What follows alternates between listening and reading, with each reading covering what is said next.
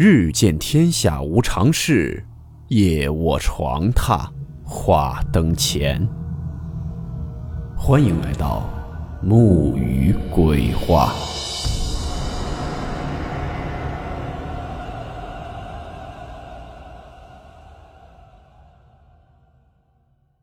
大家好，我是木鱼。今天的故事来自网友小易分享。故事名称：穿怪衣服的邻居。温馨提示：本故事含有未经证实的内容和边缘化事实，部分内容超出普遍认知。如感到太过冲击自己的主观认知，请大家当做故事，理性收听。如果半夜你的邻居来找你帮忙，一定要注意看他穿的什么衣服。如果穿的是一种特别奇怪的衣服，那么最好问清楚，他要你帮他什么忙。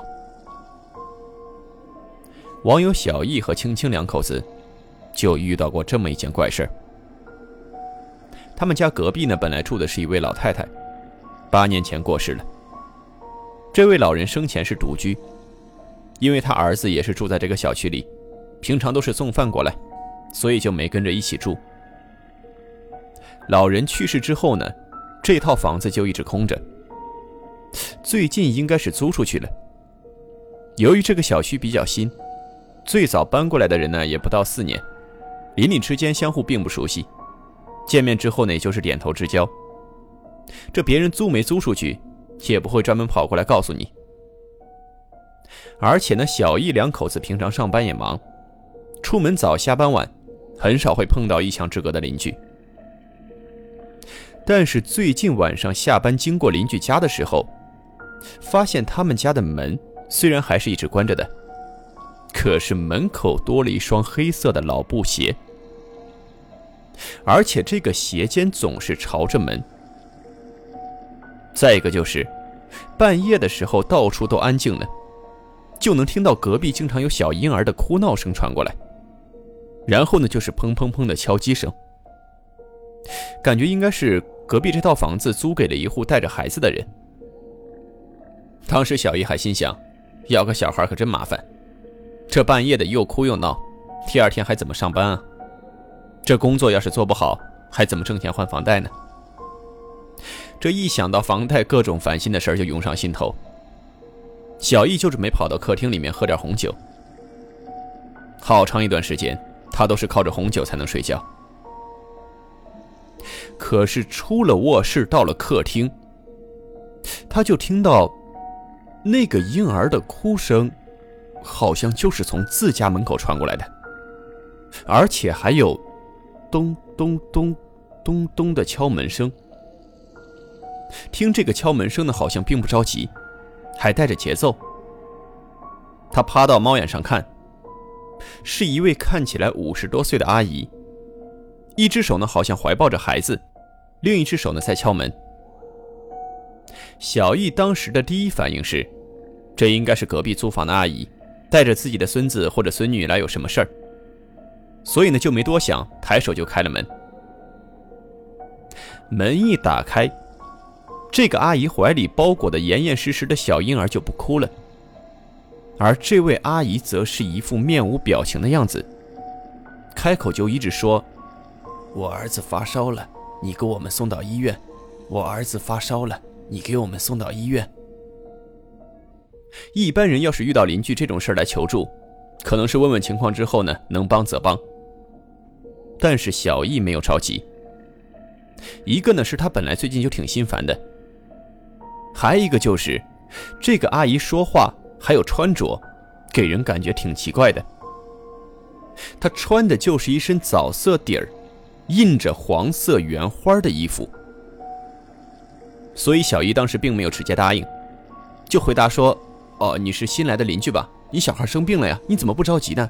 赶快去小区门口打的呀！我的车要充电，这会儿应该还没充好呢。”于是就直接给拒绝了。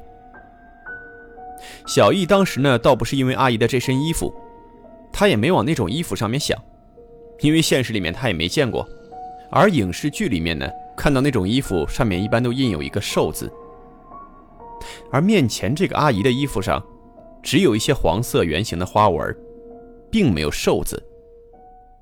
还有就是现在社会包容度更高了，个性化时代，穿什么的都有。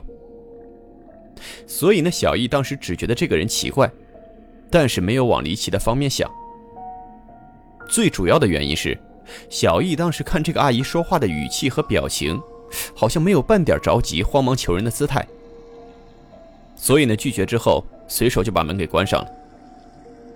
但是这开门关门的声音，他老婆青青在卧室里就听到了，出来就问小姨什么事儿啊？听小姨说完之后呢，他就觉得别人邻居都求上门来了，该帮的还是要帮的，于是呢，又赶快过去开门。可是这个时候，门前已经没有人了。只有一双黑色布鞋在门口，但是这次的鞋尖是冲着自家的大门。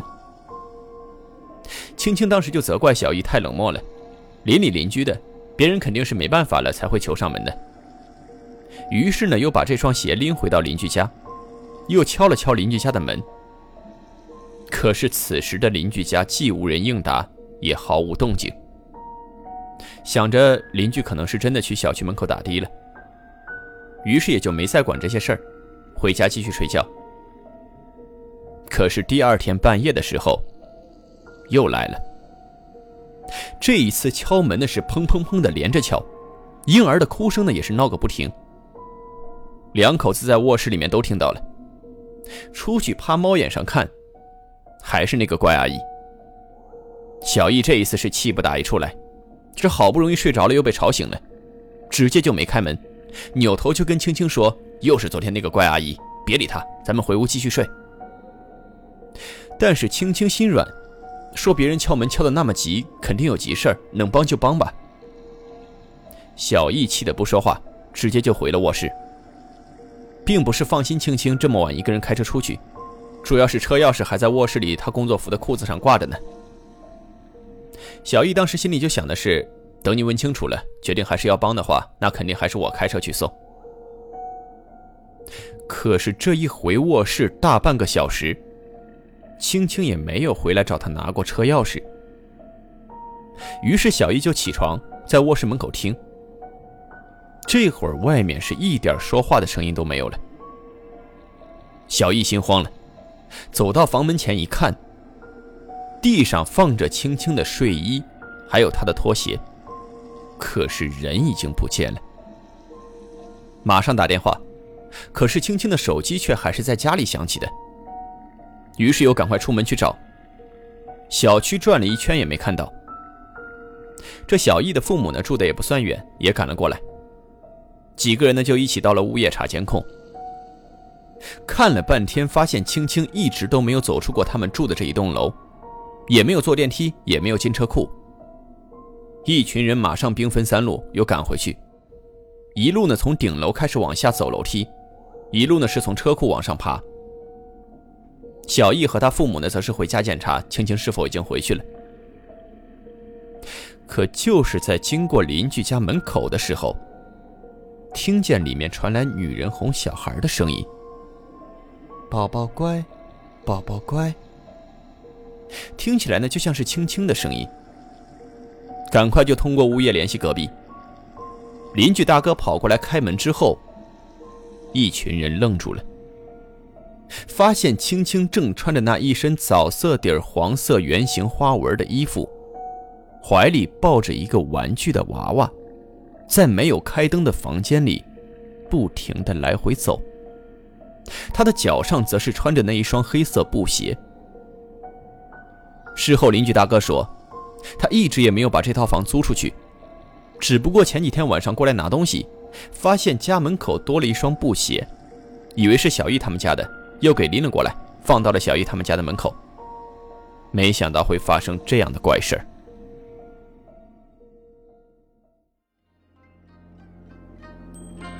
好了，我们今天的故事到此结束，祝你好梦，我们明晚见。